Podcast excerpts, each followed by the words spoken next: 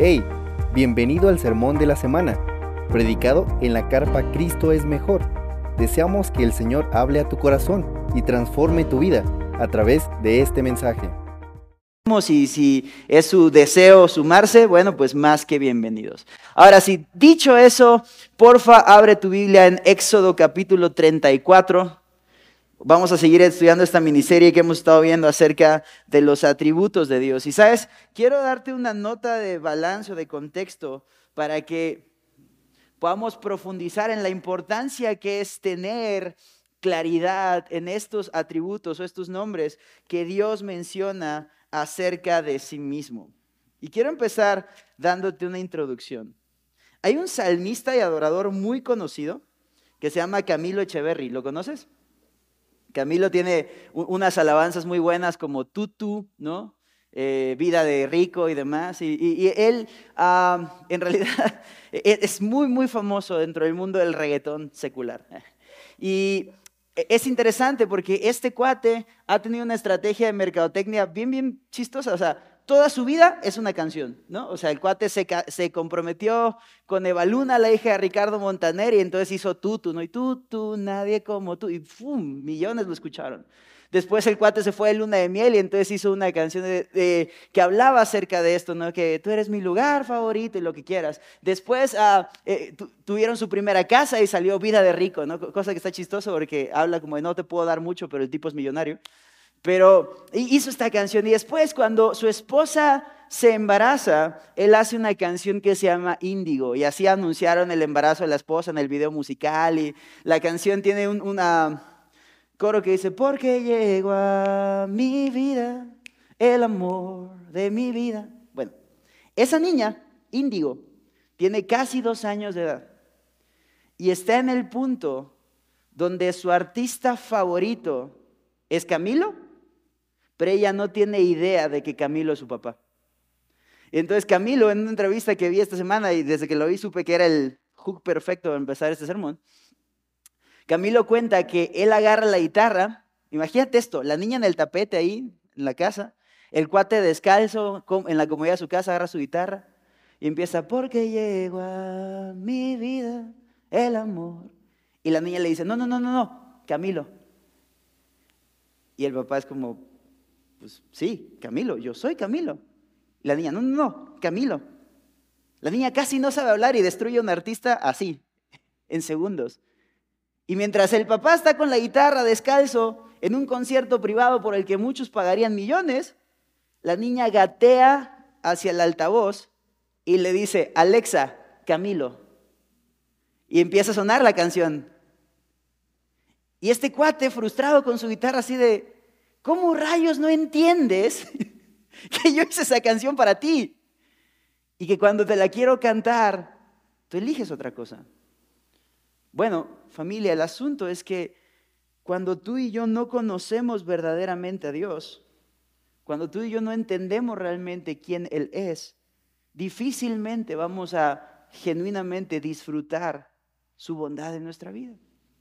Nunca vamos a realmente comprender la obra y la gloria de Dios a menos que realmente comprendamos quién es Dios. Y de esto se trata esta serie. ¿Sabes? A Éxodo capítulo 34, vamos a leerlo desde el 1 para tener contexto. Dice, el Señor dijo a Moisés, lábrate dos tablas de piedra como las anteriores, y yo escribiré sobre las tablas las palabras que estaban en las primeras tablas que tú quebraste.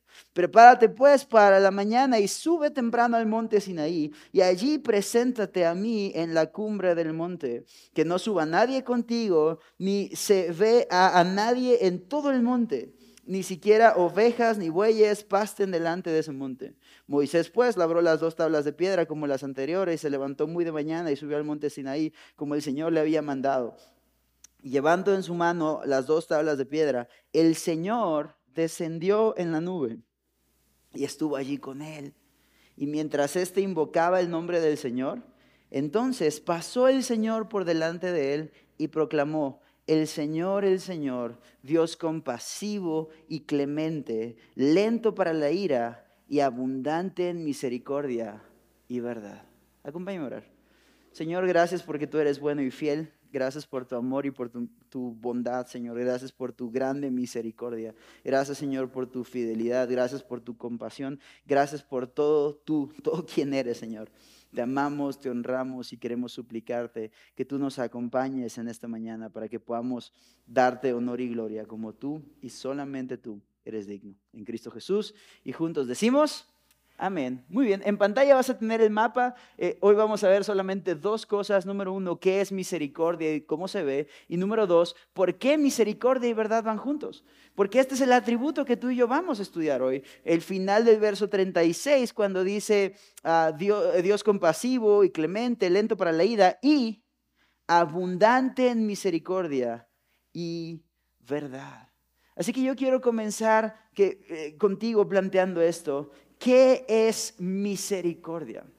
¿Sabías tú que la palabra misericordia se menciona en la Biblia más de 290 veces en aproximadamente 280 versículos? Es una de las palabras más repetidas en la Biblia. Y sabes, si hay algo que la Biblia repite con tanta insistencia y que Dios mismo cuando está hablando de él utiliza este, esta palabra, manera de adjetivo para describirse, entonces tú y yo debemos tener muchísima claridad en entender qué es misericordia, pero sobre todo, cómo se ve en nuestras vidas hacia adentro y por gracia de Dios espero que logremos también hacia afuera. Hay un autor que se llama Rick Brannan. Él escribió un léxico, un libro, un diccionario eh, de definiciones griegas. Y cuando él habla acerca de misericordia, él lo define así. Misericordia es mostrar gracia y compasión hacia algo o alguien. Misericordia es mostrar gracia y compasión hacia algo o alguien. Y compasión es este sentimiento de tristeza que se produce en nosotros cuando tú y yo vemos la condición desfavorecida de alguien más y tenemos este impulso que nos lleva a aliviar su dolor o su sufrimiento para tratar de remediar o evitar lo que él está pasando. De hecho, es interesante, porque esa palabra compasivo es la que Dios utilizó para comenzar este mini sermón que Él le da a Moisés cuando dice el Señor, el Señor, compasivo y clemente. Él, comienza presentándose así, Él comienza hablando acerca de esta importancia, de esta preocupación, de este genuino deseo que Él tiene de que nosotros como seres humanos podamos conocerlo y podamos disfrutar de una relación con Él, porque Él tiene una actitud de misericordia hacia nosotros. Ahora, lo que me gusta mucho de este texto es que no solamente dice que Dios tiene misericordia, dice abundante en misericordia. Y es bien interesante, porque la frase en realidad que Dios eh, utiliza aquí cuando Él habla acerca de misericordia, esta palabra que tú y yo hemos traducida en la mayoría de las versiones de la Biblia como misericordia, o en la NBI la traduce como amor, en realidad es una palabra hebrea que se llama Gesed. Y Gesed me gusta mucho porque básicamente habla de una lealtad fiable a largo plazo. Repito, Gesed es una lealtad fiable o confiable a largo plazo. Lo que más me sorprende de este atributo es que se trata de una declaración unilateral. Gesed no es una relación mutua. Gesed no es un camino de dos vías. Gesed es algo unilateral. Es de Dios hacia nosotros. Y me gusta esto porque significa que por muy volubles, por poco fiables que seamos los humanos en nuestra relación con Dios, Dios no es nada de esto. Sabes, muchas veces tú y yo estamos acostumbrados a este tema de cómo me tratas, te trato. Cómo está mi día, cómo están mis circunstancias. Si la esposa despierta de buenas, ¿no? Y te, levantaste y ya está el cafecito en la mesa, tú dices, ay, qué padre, voy a salir a trabajar con gozo, con alegría. Si los hijos llevan calificaciones impecables y aparte son estrellas en el deporte y cuando tú hablas dicen, Señor, sí, Señor, ¿a qué hora, Señor? Y llegan temprano a casa, no, no rayan el coche, hacen cosas espectaculares. Tú dices, ay, mis hijos, qué Muchas veces hemos sido acostumbrados a ese tipo de relación, pero la relación que Dios plantea de su lado hacia la humanidad, cuando la Biblia dice abundante misericordia, no es una relación condicionante. No es una relación que depende del trato, depende únicamente de Él. Por eso, por eso es misericordia.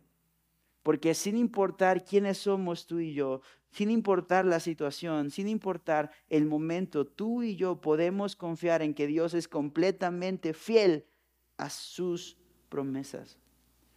Cuando Dios le está diciendo a Moisés, el Señor, el Señor, clemente, compasivo y clemente, lento para la ira y abundante en misericordia y verdad, lo que está diciendo es, Dios es tan leal, es tan confiable, que todo lo que Él ya ha prometido para el pueblo lo va a cumplir.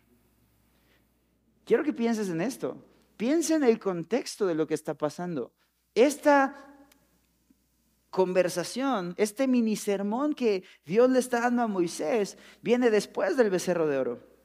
Viene después de que Moisés se enoja tanto, arde en ira por el pecado del pueblo, que las tablas de la ley que Dios le había dado las raja y las revienta.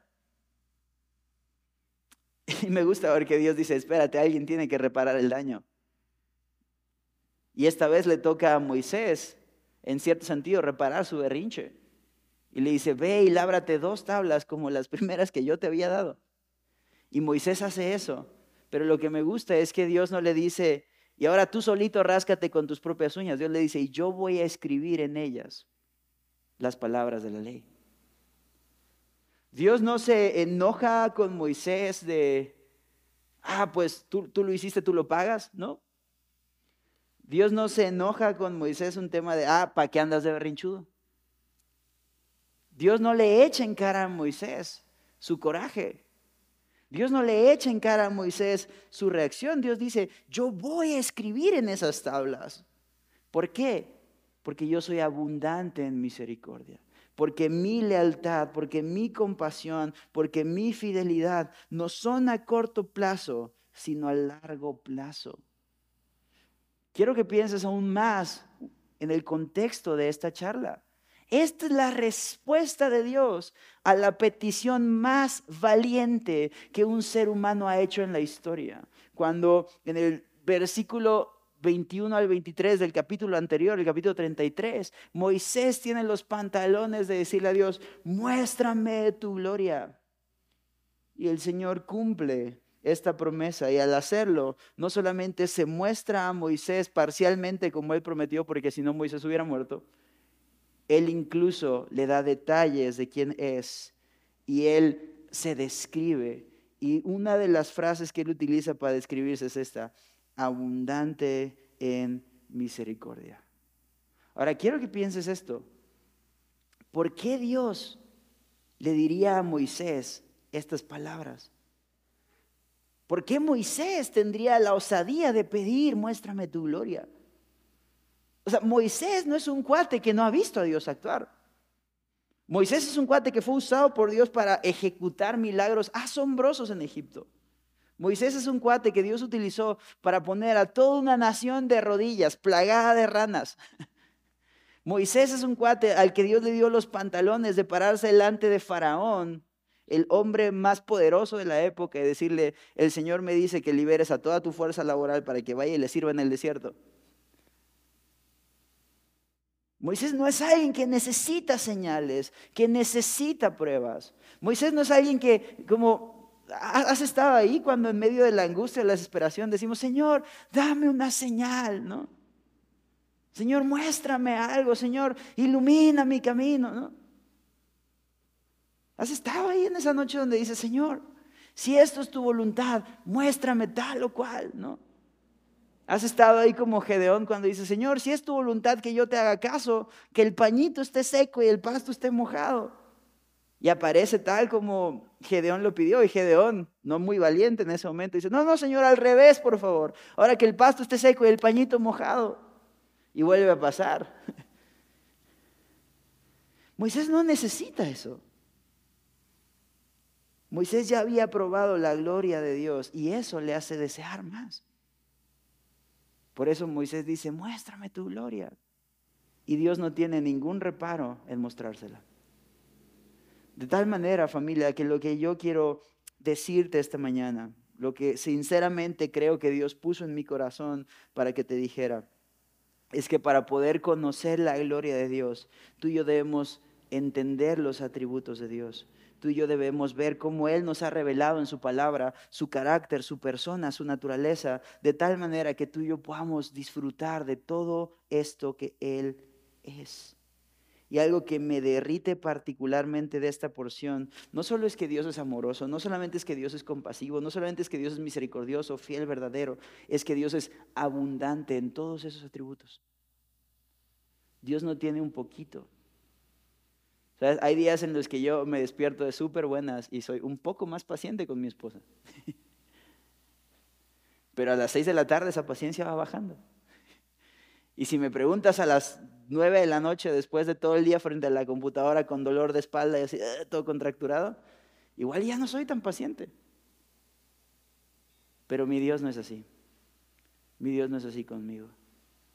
De tal manera que yo no quiero ser así. Yo no quiero quedarme y conformarme con ser un poquito paciente. Yo no quiero conformarme con ser un poquito cristiano.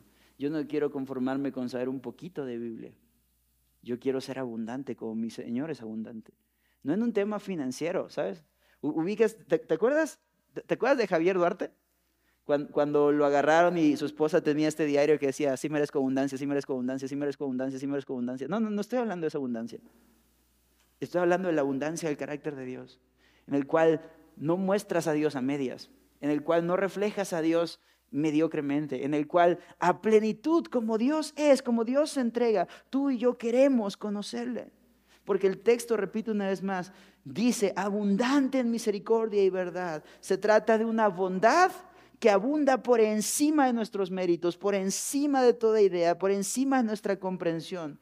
Porque los manantiales de su misericordia están siempre brotando, siempre fluyendo, de tal manera que hay suficiente misericordia para cada uno de nosotros. Y no solo eso, Lamentaciones 3:23 promete que esa misericordia es nueva cada mañana. Porque cada día tú y yo necesitamos eso. Ahora, ya sabemos que es la misericordia de Dios. Ya sabemos que Dios tiene mucha. Pero ¿cómo se ve? Hay una historia que me gusta muchísimo y es, tú, la debes conocer. Está en Lucas capítulo, es, más, ven tu ley, Lucas capítulo 7.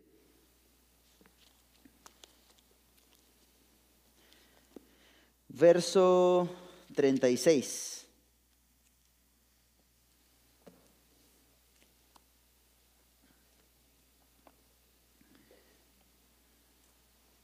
Dice así, uno de los fariseos pidió a Jesús que comiera con él y entrando él en la casa del fariseo se sentó a la mesa. Había en la ciudad una mujer que era pecadora y cuando se enteró de que Jesús estaba sentado a la mesa en casa del fariseo, trajo un frasco de alabastro con perfume y poniéndose detrás de él a sus pies, llorando, comenzó a regar sus pies con sus lágrimas y se los secaba con, con los cabellos de su cabeza besaba sus pies y los ungía con perfume. Pero al ver esto, el fariseo que lo había invitado dijo para sí, si este fuera un profeta, sabría quién y qué clase de mujer es la que lo está tocando, que es una pecadora. Jesús le dijo, Simón, tengo algo que decirte. Di maestro, le contestó. Cierto prestanista tenía dos deudores. Uno le debía 500 denarios y el otro 50. Y no teniendo ellos con qué pagar, perdonó generosamente a los dos. ¿Cuál de ellos entonces lo amará más? Supongo que aquel a quien le perdonó más, respondió Simón. Y Jesús le dijo, has juzgado correctamente. Este, esta escena me gusta mucho, porque a veces como iglesia tendemos a irnos al peligro de los extremos. ¿Sabes? O, o somos tan santos, tan como, o sea, todos somos santos. Estoy hablando retóricamente. Pero a veces como que nos aferramos tanto en, oh, mi doctrina, mi santidad, mi tal, mi iglesia, mi teología, y yo soy, yo sé, y tal, tal, tal, tal, tal, que dejamos fuera a mujeres pecadoras como esta. Pero quiero que pienses en esto, porque a veces nos clavamos tanto en la gracia, y no estoy diciendo que sea malo, nos, nos clavamos tanto en la gracia y decimos, ay, sí, Jesús y el amor abundante y la gracia y la misericordia, que tendemos a juzgar al legalista. Y tendemos a dejarlo fuera porque su ley es demasiado pesada y porque su doctrina es demasiado cerrada y porque su rigurosidad religiosa es demasiada para entrar en nuestra iglesia. Pero quiero que piensen en esto. Jesús no rechazó a ninguno de los dos. Porque ¿dónde estaba Jesús cuando pasó esta escena? En la casa del fariseo, en la casa del legalista. O sea, el fariseo viene donde Jesús, y muchas veces los fariseos venían con la doble intención de ponerle una trampa para poder capturarlo. Y Jesús no se negó a ir a comer a su casa. Jesús no le dijo, no, no, no, porque tú eres un fariseo, yo no me llevo con fariseos. Jesús dijo, gracias. ¿A qué hora caigo? ¿Qué llevo? ¿No? ¿Qué así que hace? No, pues tráete el pancito, arre. Y ahí tienes a Jesús sentado en la mesa de este fariseo. Mientras Jesús está ahí sentado en la mesa, esta mujer pecadora, dice la escritura, ah, muchos comentaristas sostienen que cuando la Biblia habla de pecadora se, refiere a que era una prostituta o a que probablemente era inmoral, era promiscua, mm, esencialmente ah, era una loquilla. Esta mujer viene y ve a Jesús y hay algo que pasa en su corazón que se despierta en ella. Hay algo que pasa en su corazón que ella necesita expresar amor hacia este Jesús. Y esta expresión de adoración irrumpe en su corazón de tal forma que ella simplemente se suelta a llorar a sus pies. Ojo, piensen esto. Ella no llegó pidiendo nada. Ella no llegó diciendo como, Señor, si tú eres verdadero, dame tal. No, no. Ella no llegó como un debe, Señor, perdona mis pecados. No, no, no. Ella simplemente estaba llorando ahí. Porque el entender quién era esa persona, el entender quién era Jesús, simplemente la conmueve de tal manera que ella rompe en llanto. Y está ahí. imagínate esta escena. Imagínate ser Jesús, estás comiendo tranquilito, estás así como, me pasas una piernita de pollo, pásame el puré, no sé qué, tal, tal. Y de repente hay una morra llorándote en los pies. Y no es un llanto ligero, porque la Biblia dice que con sus lágrimas le alcanzaba a lavar los pies. No, no era un llanto como de telenovela, de esos de... No, no. Ubicas estos como bueno, los que son papás lo ubican perfecto. Cuando tu hijo está haciendo drama, dice, pero, o sea, no hay ni media lágrima, o sea, como, y en cuanto le das el juguete, hay una sonrisa enorme. No, no, no es esta clase de llanto. Ella está desbordando lágrimas, de tal manera que sus lágrimas alcanzan para limpiarle los pies. Y este cuate, fariseo que invitó a Jesús a comer, dice, ah, entonces este cuate no es profeta. Si de verdad fuera profeta, sabría quién es esa. Mi pregunta, ¿cómo sabes tú, mi querido fariseo? ¿Cómo sabes a qué se dedica? Algún comentarista que le dice, no, eso hasta cliente era el cuate. Pero él piensa esto y Jesús, que conoce los corazones, me encanta, porque Jesús pudo haberle dicho, ¿qué estás diciendo de mí? Y hubiera sido justo. Mira, ya, hice como pastor Dani, para que no lo extrañemos hoy. Jesús pudo haber azotado la mesa y hubiera sido justo. Jesús pudo haberle confrontado directamente y hubiera estado bien. Pero Jesús es lento para la ira, ¿te acuerdas? Lo vimos la semana pasada. Jesús es abundante en misericordia y en verdad. Así que pone verdad en la ecuación y confronta a este hombre, pero de forma amorosa, y lo hace pensar y le dice, imagínate esto, hay dos cuates, uno debe muchísima plata, el equivalente a un año de sueldo, y el otro debe como un mes.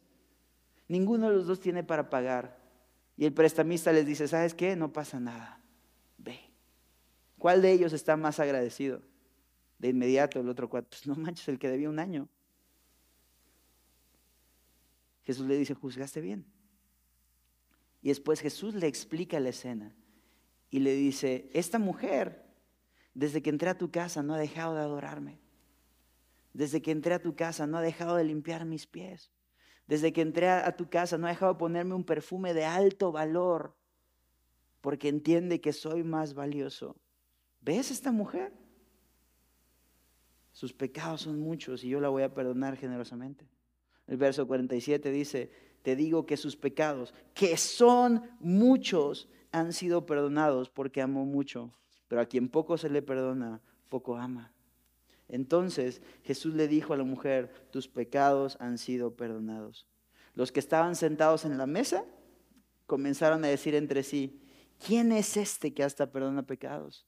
Pero Jesús se volteó con la mujer y le dijo, tu fe te ha salvado, ve en paz. Ojo, no ves en la Biblia que esta mujer hubiese pedido algo. Ella simplemente lloraba y adoraba a Dios. Y de no pedir nada, ella recibió el mejor regalo que alguien puede recibir. Gracia, perdón y salvación. Eso, eso familia, es abundante misericordia y verdad. Eso es abundante misericordia. Una gracia que alcanza para todos. No solo para una mujer así de pecadora. A veces pensamos, yo me acuerdo mucho cuando, cuando yo estaba en la universidad, yo tuve una vida desbordada en juventud. Ah, fiesta, antro, alcohol, excesos, lo que quieras. Y me acuerdo cuando, cuando el Señor transformó mi corazón. Ya, ya sabes, ah, algunos pastores dicen esto, ¿no? Cuando un, un, cristiano está en su primer año, deberían encerrarlo, ¿no? Porque a todo mundo quiere evangelizar, a todo mundo, oye, tú esto, lo otro, cuál, cuál, cuál. Yo digo, no, espérate, no deberían encerrarlo. Todos deberíamos ser así todo el tiempo. Esta cosa del primer amor no debería ser el primer amor, debería ser constante. Yo me acuerdo en esos años de universidad, yo, yo al otro día, o sea, yo iba a la iglesia el domingo y tal, y es como, ay, había algo en mi corazón que desbordaba. Entonces yo llegué el lunes, me acuerdo el lunes a la escuela y voy con un amigo al que le decía el bolillo. ya te puedes imaginar, estaba un poquito pasadito de peso. Ahora yo me parezco al bolillo, pero en ese tiempo él era el bolillo, ¿no? le digo, bolillo, conocí a Jesús. Bolillo, la gracia de Dios cambió mi vida. Bolillo, la gracia de Dios hizo una obra en mi corazón. Tú deberías conocer también a Jesús. Tú deberías venir a la iglesia conmigo el domingo. Vamos al grupo de jóvenes el viernes. Bolillo. y Bolillo me contestó, qué bueno, bro. Tú sí que lo necesitabas. Yo no tanto. A veces podemos pensar, que la gracia de Dios es solo para prostitutas. A veces podemos pensar que la gracia de Dios es solo para muchachitos rebeldes que se la viven en excesos. A veces podemos pensar que la gracia de Dios solo aplica para, o solo es necesaria para mi esposa, para mis hijos, para... Pero la gracia de Dios es necesaria para todos. ¿Sabes? En 1 Timoteo capítulo 1, verso 16, de hecho, desde el 12 en adelante, el apóstol Pablo, o sea, Pablo, el cuate que escribió el 60% del Nuevo Testamento, él dice, doy gracias a Cristo Jesús, nuestro Señor, que me ha fortalecido porque me tuvo por fiel poniéndome en el ministerio, y aún habiendo sido yo antes blasfemo, perseguidor y agresor, sin embargo me mostró misericordia, porque lo hice en ignorancia, en mi incredulidad. Pero la gracia de nuestro Señor fue más abundante con la fe y el amor que se hallan en Cristo Jesús.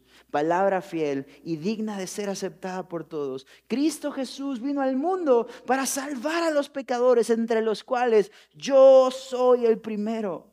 Sin embargo, esto por esto hay en misericordia, para que en mí el primero Jesucristo mostrara toda su paciencia como un ejemplo para los que habían de creer en Él para vida eterna. Piensa en esto. ¿Realmente Pablo era blasfemo? Realmente Pablo, como si tú lo hubieras visto a simple vista, ah, él cumplía estas como características. La respuesta es sí, porque la Biblia lo dice.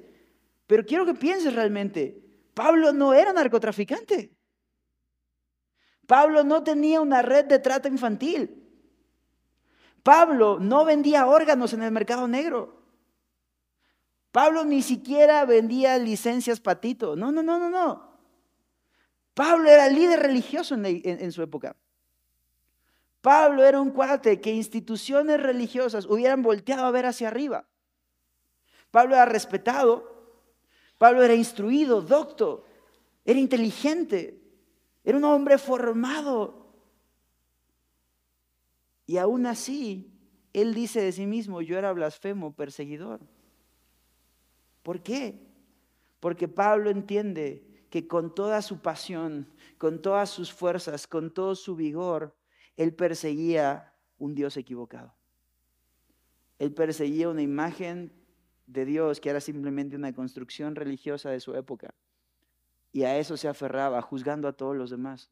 Y quien no estuviera de acuerdo iba a ser eliminado del camino. Por eso Pablo dice, yo también aún en mi celo religioso, aún en mi alta formación teológica, aún en mi alto conocimiento de la historia, aún en mi alto conocimiento de la religión, aún ahí, yo, Pablo, soy el primero de los pecadores que necesita de su gracia. Y la buena noticia es que él dice, Jesús demuestra su paciencia como un ejemplo para todos los que habemos de creer. De tal manera que, como te dije hace un momento, en esta comida en casa del fariseo, Jesús tiene esperanza y abundante misericordia para la prostituta y para el religioso. Yo no sé cómo vienes tú esta mañana. Algunos somos presidentes del club de acá, donde nuestro corazón es corazón de ramera que va de Dios en Dios, de cama en cama, saltando de una idolatría en otra. Algunos otros quizá podemos abrazar un celo religioso. no, no, porque yo soy cristiano. Yo no tomo, yo no fumo, yo no tengo vicios, yo no digo groserías. Pero ambos, ambos extremos necesitan lo mismo. La abundante misericordia y verdad de Dios. ¿Te das cuenta de eso? Pero hay algo más que quiero que observemos sobre el carácter de Dios y con esto vamos a pasar al segundo punto del sermón. ¿Por qué misericordia y verdad van juntos? La palabra verdadero que se utiliza aquí en Éxodo 34 también significa fiel, confiable, honesto y duradero porque es un refuerzo que nos indica, nos dice que todo lo que Dios dice es correcto, es fiable, que se puede confiar en Él, aún en cuestiones de vida o muerte. Uno de mis libros favoritos en las escrituras es el libro de Apocalipsis. De hecho, nota del pie, Apocalipsis comienza, diciendo que tú eres bendecido si tú lees ese libro. Si tú lees esas palabras. Es el único libro de la Biblia que literalmente lo dice. Ojo, tú eres bendecido por leer la escritura, sí. Pero Apocalipsis literalmente dice, bendito aquel que lee estas palabras. Es una bendición que tú y yo queremos valorar. Y en Apocalipsis encontramos casi al final un pasaje que es oro. Apocalipsis 19:11 dice, vi el cielo abierto y apareció un caballo blanco y el que lo montaba se llamaba fiel y verdadero. Misericordia y verdad van juntos porque de principio a final de la escritura es lo que tú y yo necesitamos. Es la misericordia de Dios lo que nos permite afrontar esta verdad. Tú y yo no podemos solos. Y al mismo tiempo es esta cruda verdad de insuficiencia lo que nos lleva a correr a su misericordia, entendiendo lo mucho que necesitamos de Él todo el tiempo. Ah, Había un libro, ay, existe todavía, hay un libro muy famoso sobre paternidad, no tengo hijos, pero ya lo leí. Se llama ¿Qué esperar cuando se espera? ¿Alguien aquí lo ha leído? ¿Lo ha escuchado? Está bien porque un alto porcentaje, iba a decir un número, pero no, no, tengo una estadística que lo pruebe, un alto porcentaje de las consejerías que he dado como con gente que tienen hijos tal, y han leído ese libro, dicen, pastor, es que no tenía idea. Muchos de los que somos casados hemos leído libros así de que si pacto matrimonial, que si que estás esperando, que si no sé qué, cuando dos pecadores dicen acepto, y de repente llegas a la hora de los trancazos, brother. Y el libro se quedó corto. Dices, pero pastor, es que Paul David Tripp no habla de cuando mi esposa iba a ser tal, tal, tal, tal, ¿no? Pastor, es que Rob Green no habla de cuando mi esposo tal, tal, tal, tal, tal, tal, tal, ¿no? Pero ante esta realidad de que en mi matrimonio no estoy enteramente preparado, en mi paternidad no estoy enteramente preparado, de que mañana en mi trabajo van a surgir circunstancias de las cuales digo, ah, caray, Pastor Marce no habló de que si mi jefe hacía esto, error 404, ¿qué hago? ¿Qué sigue? Ahí, en nuestra insuficiencia, la verdad es esta, tú puedes correr a la abundante misericordia de Dios para que te ayude a glorificarle aún en lo complicado que esto va a ser. Porque la verdad es que cuando tú y yo nos aferramos a la esencia de Dios con todo lo que somos, es ahí donde vamos a poder enfrentar todo lo que viene. Y quiero decirte esto, al mismo tiempo que la verdad de Dios es una esperanza para nosotros, es también un compromiso. Tú y yo necesitamos buscar reflejar a Dios en todo lo que Él es. Y la verdad es esta. Contrario a lo que dicen las abuelitas, cuando tú haces todo bien, no siempre te va a ir bien. Cuando tú dices siempre verdad, no siempre te van a recompensar. Cuando tú haces siempre lo correcto, no siempre vas a recibir el premio. En el libro de Daniel, en el capítulo 3, hay una historia de unos jóvenes llamados Ananías, Misael y Azarías a los que de hecho les cambian el nombre por Sadrach, Mesach y Abednego. Y estos cuates literalmente muestran este corazón de reflejar a Dios apasionadamente a pesar de las circunstancias.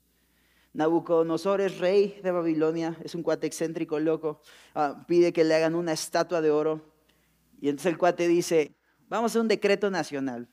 Por ley, cuando suene toda la pachanga de instrumentos, alterio, arpa, trombones, bla, bla, bla, bla, bla, bla, bla, todos, todos, todos en el reino se tienen que postrar hacia la estatua y adorar. un poquito vanidoso el cuate. Pero Sadrach, Mesach y Abednego entendían que ellos no podían comprometer la verdad de Dios a cambio de su seguridad. Y cuando sonaban los instrumentos, ellos no se postraban y adoraban. Gente va y le dice al rey, oye, ¿tú sabías que estos cuates hacen tal? ¿Qué? ¿Cómo que hacen esto? Tráemelos. Los traen y me encanta porque Nabucodonosor, capítulo 3 de Daniel, compasivo y clemente, les dice, ¿es cierto que hacen tal? Les voy a dar una oportunidad. Cuando suene tal, tal, tal, tal, tal, ríndanse y adórenme. Y me encanta la respuesta de estos cuates. Porque le dicen, rey, ni siquiera es necesario que te contestemos, no lo vamos a hacer. Así, delante del cuate. Y él dice, pero los voy a echar al, horno de fuego si no lo hacen. Y ellos contestan, no, no, rey, el Dios al que servimos es poderoso para librarnos del horno de fuego y aún de tu mano nos va a librar, oh rey. Y esto me fascina, porque contestan, y aún si no nos libra, nosotros no vamos a servir a otro Dios. Eso es entender quién es Dios. Porque esos cuates entienden, mi vida no es el aquí y ahora, mi vida no es la circunstancia del martes, mi vida no se termina con lo que tú dices, rey, mi vida depende del Dios de la eternidad, que es abundante en misericordia y verdad. Y si, si Él es confiable, que es verdad, el tema de abundante en verdad, si Él es confiable, si Él me ama con un amor a largo plazo, con una fidelidad, con una lealtad real, yo no voy a quebrantar esa fidelidad, a pesar de lo que tú puedas decir, Rey. Quien ha recibido al Dios de verdad puede hablar verdad, a pesar de lo difícil o riesgoso que sea. Y quien ha recibido misericordia puede extender misericordia. En resumen, en esta escena, ellos se niegan, el rey manda a calentar el horno, más de lo normal incluso, los avientan en el horno y ellos sobreviven. El rey podía ver incluso a Jesús paseándose con ellos. Pues dice, ¿quién es este cuarto hombre que yo veo ahí? Apagan el horno, lo sacan y los cuates están enteritos. Decir la verdad no siempre va a traer el resultado que tú y yo queremos aquí, pero siempre va a traer el resultado que Dios promete en la eternidad. Quiero terminar, ir cerrando este sermón con esta escena. Hechos capítulo 7. de hecho,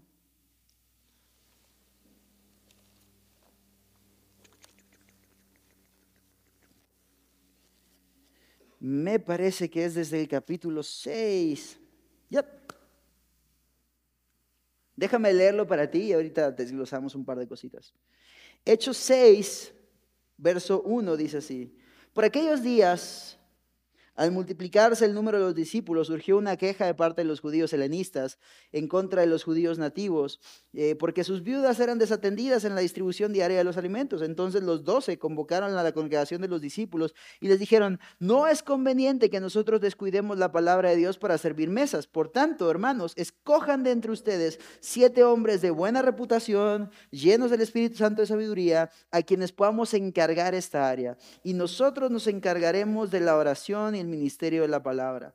Lo propuesto tuvo aprobación de toda la congregación y escogieron a Esteban, a un hombre lleno de fe y del Espíritu Santo, a Felipe, a Prócoro, a Nicanor, a Timón, a Parmenas y a Nicolás, un prosélito de Antioquía. A estos los presentaron ante los apóstoles y después de orar les pusieron las manos sobre ellos. Y la palabra de Dios crecía y el número de los discípulos se multiplicaban en gran manera en Jerusalén y muchos de los sacerdotes obedecían la fe.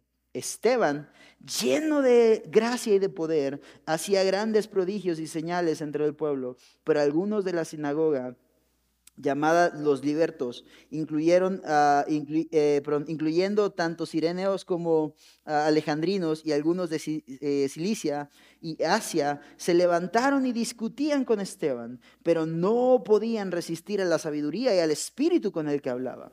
Entonces, en secreto persuadieron a algunos hombres para que dijeran, le hemos oído hablar palabras blasfemas contra Moisés y contra Dios. Y alborotaron al pueblo, a los ancianos y a los escribas, y cayendo sobre él, lo arrestaron y lo trajeron al concilio. Y presentaron testigos falsos que dijeron, este hombre continuamente habla en contra de este lugar santo y de la ley, porque le hemos oído decir que este Nazareno, Jesús, destruirá este lugar y cambiará las tradiciones que Moisés nos dejó. Y al fijar la mirada en él, en Esteban, todos los que estaban sentados en el concilio vieron su rostro como el rostro de un ángel. Y el sumo sacerdote dijo, ¿es esto así? ¿Qué es ahí? Déjame darte contexto, rapidísimo. La iglesia está creciendo, hay cada vez más personas viniendo y hay judíos, digamos como de pedigrí, de origen, los judíos nativos, y hay judíos que son nacidos ah, en el reino helenista, son griegos, básicamente, ¿no? Y entre ellos dos traen una disputa, porque unos piensan que, ah, pues claro, pues tú te vas ahí con tus patriotas y pues, a, los, nuestros pues los abandonas y mis paisanos, tal, tal, tal, tal. Vienen y reclaman a los apóstoles, los apóstoles dicen, escojan de entre ustedes eh, a varones, y me encanta la descripción, de buen testimonio, llenos del Espíritu Santo y de sabiduría. Ojo, para servir las mesas. No dice para escoger al nuevo misionero que va a ir a predicar a tal. No, no dice para nombrar al nuevo pastor que va a ser equivalente a Sugel Michelén, Paul Washer, Miguel Núñez en una sola persona. No, no, no.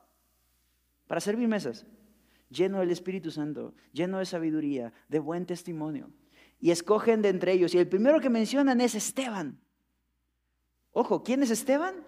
Un cuate lleno de sabiduría, lleno del Espíritu Santo, que tiene buen testimonio. Y Dios empieza a usar a Esteban grandemente. Ojo, su chamba era limpiar mesas. Pero cuando tienes al Espíritu de Dios dentro de ti, no puedes contenerlo. ¿Y qué hacía Esteban? Iba y predicaba. Iba y enseñaba, compartía lo que él había aprendido, compartía todo lo que tenía. Y los religiosos de la época se ponen en su contra. Hacen todo un, ah, diría mi abuelita, le pusieron un cuatro. Nunca entendí esa, esa frase, pero le pusieron una trampa. ¿no? Para que él cayera y poder arrestarlo y llevarlo delante del, ah, consejo y del sumo sacerdote. Y lo están juzgando. Esteban puede ver testigos falsos diciendo que él dijo cosas que no dijo. Esteban puede ver gente queriendo hacer de él un escarnio. Esteban puede ver un juicio y puede acordarse incluso del juicio injusto de Jesús y saber de qué va esto. Y el sumo sacerdote le pregunta, ¿es esto así? ¿Tú realmente dijiste que Jesús tal, tal, tal, tal, tal, tal, tal? Y Esteban pudo haber optado por la opción fácil y contestar, no, no es cierto. Y ya, librarse. Esteban pudo haber dicho, no, no, es que pues vale la pena una mentirita porque voy a salvar mi vida. Esteban pudo haber hecho cualquier cosa. Pero en lugar de eso, ¿sabes qué hizo? Desde el principio comenzó a predicar. Dijo, escúchenme hermanos y padres, el Dios de gloria apareció nuestro padre Abraham. Y bla, bla, bla. Y se suelta con toda la historia. Desde Abraham pasando por los profetas, pasando por todo lo que Dios ha hecho a lo largo de la historia, cómo en Egipto sustentó, cómo Él les guardó, cómo Él ha hecho todo a través de la historia para llevarlos al punto donde el Mesías glorioso iba a rescatar a su pueblo para siempre.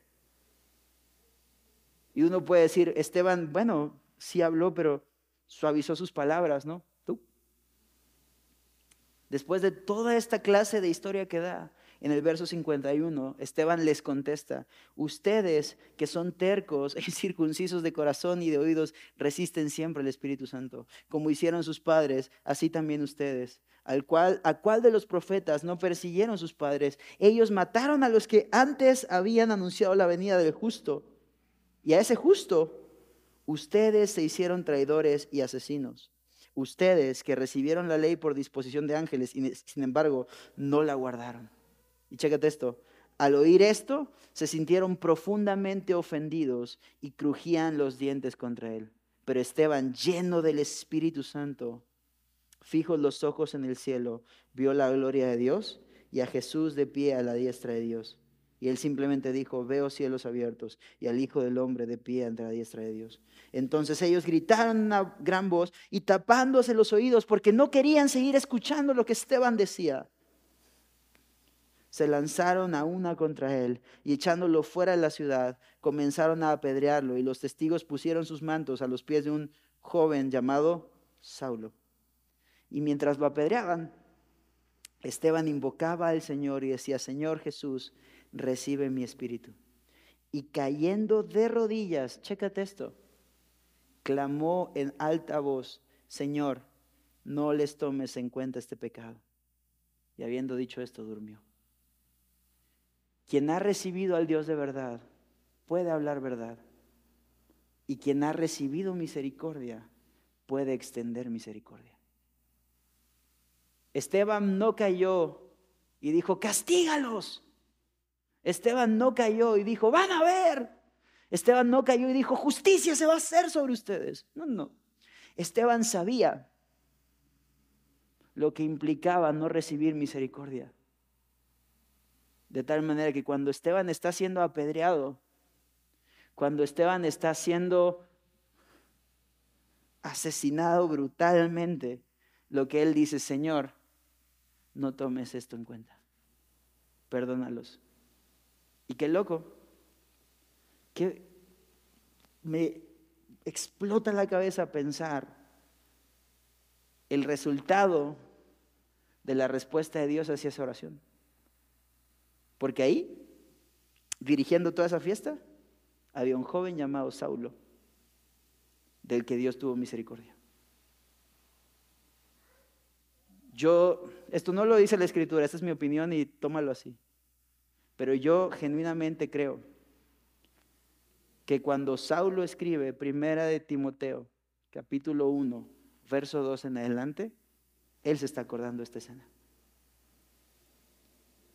En la cual en su mejor intención estaba glorificar a Dios, pero en su práctica él estaba muy lejos de eso. Y a pesar de eso, Dios fue tan abundante, tan rico en misericordia, tan leal a su pacto, que incluso con esta situación Él decidió responder. ¿Cuál es el problema entonces? Que muchas veces, como esta niña que te dije al principio, Dios agarra su guitarra y viene donde tú y yo y empieza a cantar su canción. Y tú y yo decimos, no, no, no, Camilo. No conocemos a nuestro Padre y queremos que una bocinita nos dé un chispazo de algo que nuestro Padre tiene, que compuso, que preparó especialmente para nosotros. El Señor dice gozo, deleite, placer en la diestra del Señor, en su presencia para siempre. Y tú y yo decimos pecado sexual, pornografía, indiferencia, apatía, flojera. Dios dice, hay delicia, hay gozo aquí, hay guía, hay dirección en la palabra. Y tú y yo decimos, no, no, voy a tomar mis referencias de vida de mi compadre, de este libro, de Instagram, de TikTok, de la opinión de José Ramón Fernández, lo que quieras. Pero cuando tú y yo hacemos esto, somos como esa niña que dice, no, no, no, Camilo. ¿Sabes? Hoy quiero decirte esto. El discurso de Jesús, el discurso de Dios hacia Moisés sigue vigente para ti y para mí hoy. Dios sigue siendo compasivo, Dios sigue siendo clemente, Dios sigue siendo lento para la ira, Dios sigue siendo abundante en misericordia. Y mi anhelo es que tú y yo podamos recibir esa misericordia y también extenderla. ¿Me acompañas a orar? Señor Jesús, tú eres bueno, eres fiel, eres amoroso y misericordioso. Me queda claro, Señor, que tú agendaste este día no solamente para no solamente para que nos moviéramos físicamente a un lugar, sino para tú mover nuestro corazón. Señor, te pido que esta misericordia y compasión que tú has mostrado sea tan genuina, sea tan evidente, sea tan real en nuestras vidas, que puedan impactar a otros. Y que así como Esteban, podamos hablar verdad sin temor y podamos extender misericordia porque la hemos recibido. En tu nombre oramos, Señor. Amén. Gracias por escucharnos. Si quieres saber más de lo que Dios hace con su iglesia, Visítanos en Facebook e Instagram como La Carpa de Reunión o bien en nuestra página web cristoesmejor.com. Que Dios te bendiga y te esperamos el domingo.